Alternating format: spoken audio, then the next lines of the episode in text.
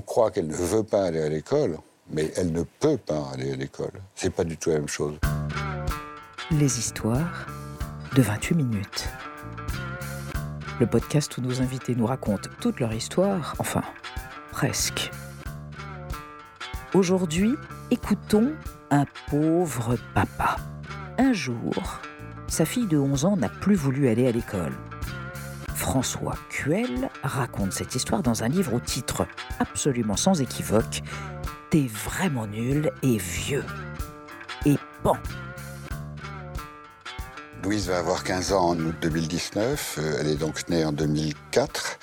Et euh, elle a été harcelée en janvier de la classe de 6e.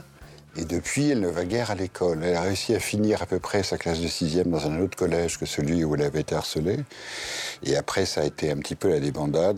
Elle était une enfant en classe de 6e. Elle avait donc 11 ans ou quelque chose comme ça, 10 ans, 11 ans. Et elle avait, comme tous ces enfants qui ont tétiné à mort, elle avait les dents en avant, elle avait les dents de castor. Et même si la moitié des filles de l'école avaient les mêmes dents, ou des gars d'ailleurs, parce que c'était avant, avant les bagues et avant l'orthodontie. Donc il faisait, il faisait cette chose. Et puis on, voilà, c'était un empêchement de parler quand elle devait. Euh, elle voulait parler à l'école. Euh, Quelqu'un disait quelque chose qui faisait qu'elle baissait le doigt, etc. C'est, pas d'une virulence ou d'une violence extrême, mais c'est juste une pression mise sur l'enfant qui fait qu'il vit plus. C'est, pas possible. Il n'y a plus aucune liberté. Après le harcèlement, on l'a mis dans un lycée qui était proche de, nos domiciles à l'époque. Et euh, elle a terminé son année. C'était donc l'année de sixième. Et puis elle est retournée dans ce lycée en année de cinquième. Et là, c'est devenu très très compliqué. C'est-à-dire vraiment une réticence à aller à l'école qui était qui était d'autant plus surprenante que c'est pas du tout un problème de matière. Il y a des enfants qui, ont du mal à l'école parce que l'apprentissage est compliqué pour eux. Donc, dans ce cas-là, on comprend. Voilà, on essaie de les aider dans l'apprentissage pour que l'école soit pour eux un, objet plus agréable et un lieu plus agréable. Euh, Louise, euh, Louise, c'est très, très simple euh, l'école pour elle. C'est très simple. C'est incompréhensible. Et puis, elle elle aime bien ses copines. C'était que des filles à l'époque. Elle aime beaucoup ses copines. Enfin, elle avait toutes les raisons d'aller au lycée, enfin au collège, pardon. Et soudain, elle ne pouvait plus y aller. Elle ne peut plus. Mais on met énormément de temps à comprendre, à identifier le truc.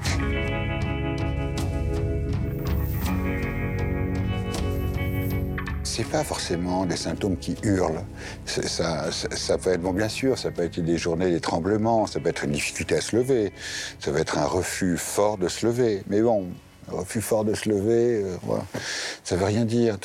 Ça peut être des tremblements, donc ça peut être des insomnies. L'insomnie étant souvent un signe de harcèlement plutôt qu'autre chose. Mais bon, il faut déjà déceler d'où ça vient. Euh, Ça peut venir de rien. Il y a des enfants qui, sont, qui deviennent phobiques sans avoir été harcelés.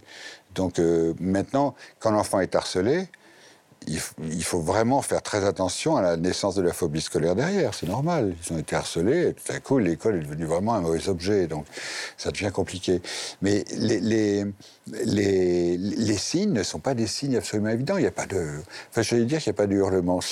Si, ça arrive, c'est vraiment une volonté, j'allais dire, chronique, exprimée constamment de ne pas aller à l'école. Et en même temps, il y a en même temps une douleur de ne pas pouvoir y aller. Voilà, ça, c'est les deux liés. C'est-à-dire que euh, l'enfant n'est pas du tout enchanté de ne pas aller à l'école, l'enfant est très déprimé de ne pas aller à l'école. C'est très complexe de comprendre qu'on est passé dans une autre dimension. On n'est plus dans, le, dans la paresse, dans, dans l'enfant fatigué qui n'a aucune envie de se lever. On n'est pas là-dedans. Et nous, on a mis des mois à comprendre ça. Alors que sa mère et moi, on cumule 58 ans d'analyse, euh, on, a des amis psy de tous les côtés, enfin on connaît cet univers, en tout cas on, croit qu'on le connaît, et on a mis beaucoup de temps. On l'a compris relativement récemment, je veux dire il y a à peu près un an, c'est incroyable quand j'y pense, parce que la pédopsie de, Louise, qui l'a suivie à partir de ce moment-là, nous a enfin dit euh, euh, arrêtez de lui demander d'aller à l'école, c'est fini. Enfin, c'est fini. Aujourd'hui, comme ça se passe, c'est pas la peine. On arrête. Ça a été pour nous un grand soulagement parce que forcer un enfant à aller à l'école quand l'enfant a 12, 13, 14 ans, c'est quelque chose. C'est impossible, d'ailleurs, parce que ça, deviendrait violent. On ne force pas une gamine de 14 ans à aller à l'école, sauf si on la violente. Comme c'est pas l'idée qu'on se faisait du monde, il était en question de le faire, mais c'était des crises, c'était des cris, c'était une tension terrible ben, entre sa mère et elle. Elle vit chez sa mère, largement, ou entre elle et moi, Louise et moi, parce qu'elle a vécu aussi chez moi à certains moments, etc. C'était l'enfer.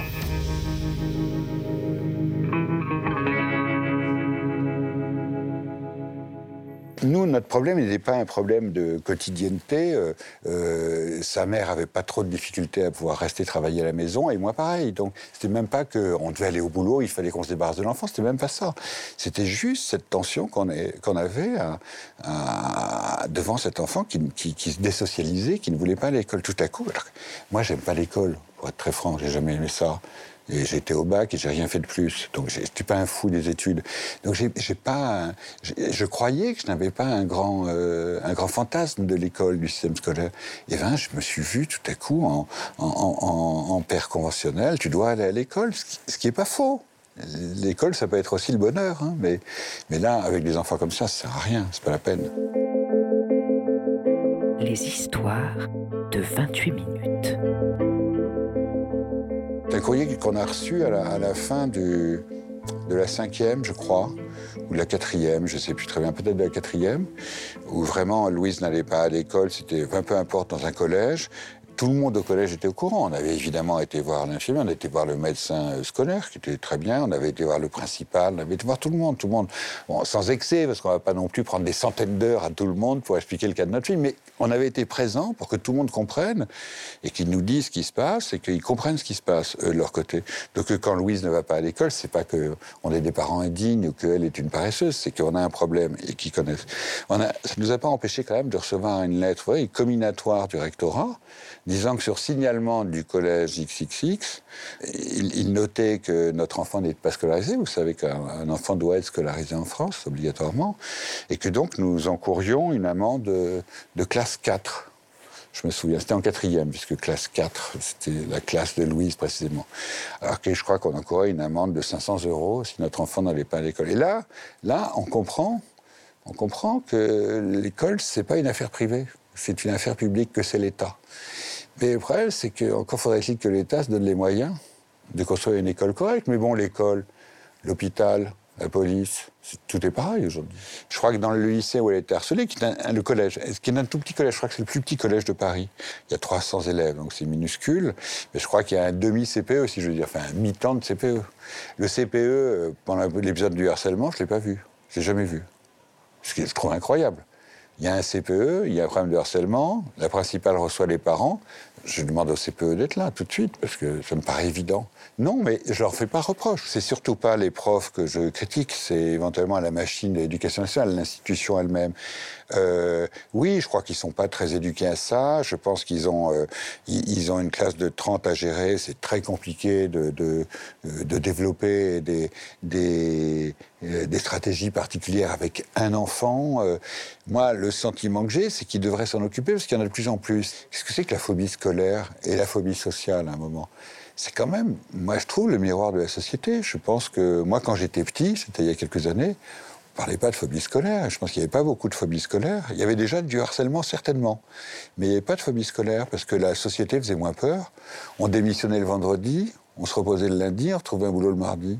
Donc déjà, il y avait ça. Là, les enfants, aujourd'hui, entre... C'est quand même pas excitant. Hein. Et moi, pour moi, l'école est quand même l'entonnoir de, la vie sociale. Hein. Ça ressemble au salariat, il y a des horaires, il y a des sanctions. Bon, il y a une sorte de salaire qui sont les notes, voilà, on va dire, mais c'est le salariat. Et pour moi, c'est cette pression-là qui est en jeu aussi.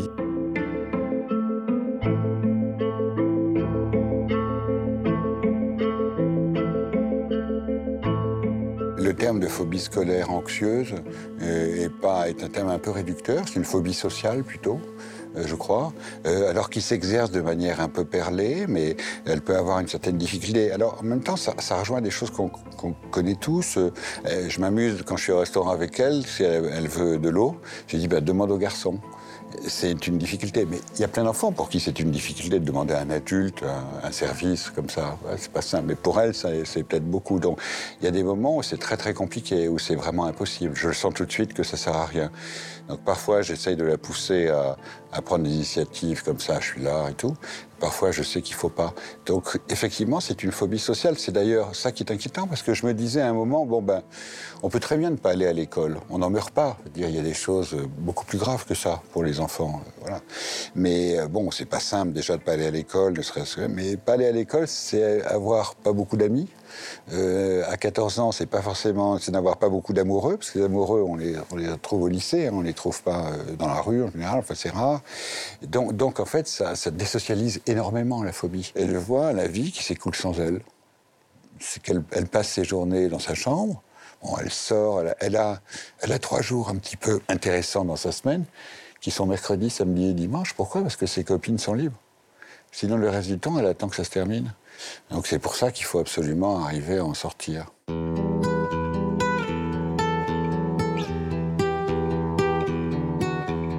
J'essayais de tirer tous les fils avec un peu de recul, comme ça, pour voir d'où ça venait, euh, ce qu'il en était un peu de sa mère, de parler de moi, de voir ce que j'étais, voir comment ça pouvait jouer, les interactions avec elle. Donc évidemment, je me suis posé la question du divorce, parce que le divorce est survenu à peu près à ce moment-là, en plus. Voilà. Maintenant, euh, je ne crois pas qu'elle ait été harcelée à l'école parce que nous divorcions. Mais comme par hasard, les, deux choses sont produites en même temps. Euh, voilà, je dis dans le bouquin, euh, c'est une phrase très, réactionnaire, que je ne crois pas qu'un divorce soit une bonne nouvelle pour les enfants. Non, je ne crois pas. Je crois pas. Voilà, et pas plus pour Louise que pour les autres enfants. Maintenant, on divorce tous. Donc, il faut bien qu'on fasse avec. Mais, mais c'est très délicat pour les enfants. C'est un livre sur la relation père-fille, forcément, hein, puisque j'ai écrit sur elle, mais j'ai voulu me mettre dedans autant que possible. C'est-à-dire, j'ai essayé de tirer euh, euh, dans, mon histoire, dans ce que je suis, euh, quelque chose qui pouvait répondre à ce qu'elle était. Je, je raconte que j'étais très, très nocturne, enfin pas noctambule, mais nocturne, puisque je faisais un métier qui m'emmenait très tard, donc j'adorais la nuit. En elle, elle pareil. Euh, je disais que l'école m'a jamais euh, excité outre mesure. Elle, est beaucoup plus brillante que moi, à vrai dire. Mais euh, bon, elle n'y va plus du tout. C'est-à-dire qu'elle radicalise ce que j'ai fait. Moi, j'ai été viré l'année du bac en avril parce que je mettais plus les pieds à l'école, parce que j'étais à droite à gauche elle, elle radicalise. La question, c'est un moment, euh, on est un modèle pour nos enfants. On peut dire ce qu'on veut, on est un modèle pour nos enfants. On est le modèle. Donc je ne sais pas, c'est pour ça que j'essaye de me faire rentrer dans le livre, dans ce qui me paraît avoir éventuellement éventuellement structuré le symptôme de Louise. Si elle est un petit peu comme si elle est comme ça, c'est peut-être un petit peu aussi à cause de moi. Je ne pense pas que ce soit majoritairement à cause de moi, mais peut-être que j'ai aidé à étayer ça.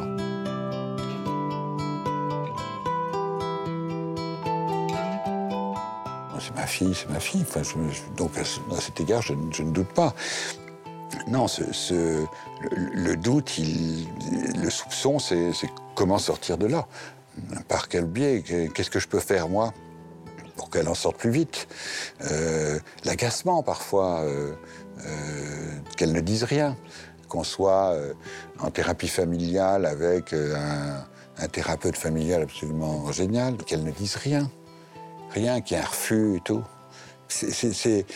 Mais c'est stupide aussi. Je veux dire qu'on n'oblige pas un enfant à parler. Ça sert à rien. ni même peut-être d'ailleurs un adulte, mais en tout cas encore moins un enfant.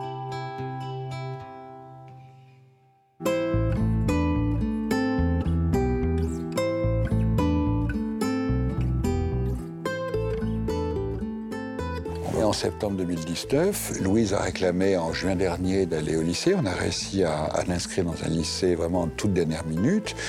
Là, la rentrée euh, va avoir lieu. Et euh, la question est, est-ce qu'elle va pouvoir y aller? Bon, là, il va falloir qu'on soit extrêmement malin pour l'aider à, dépasser son anxiété. C'est indispensable d'aller au lycée, de, continuer ses études, et puis elle a envie de faire des études. Elle a envie d'avoir un métier. Enfin, c'est aussi tout à fait un enfant de son âge. Je ne sais pas si elle sera capable d'y aller. Je n'en sais rien. Voilà, on a fait, mais c'est pas douter de ma fille c'est de douter que, son anxiété lui permette de le faire facilement. On va voir, on va voir. Arte Radio.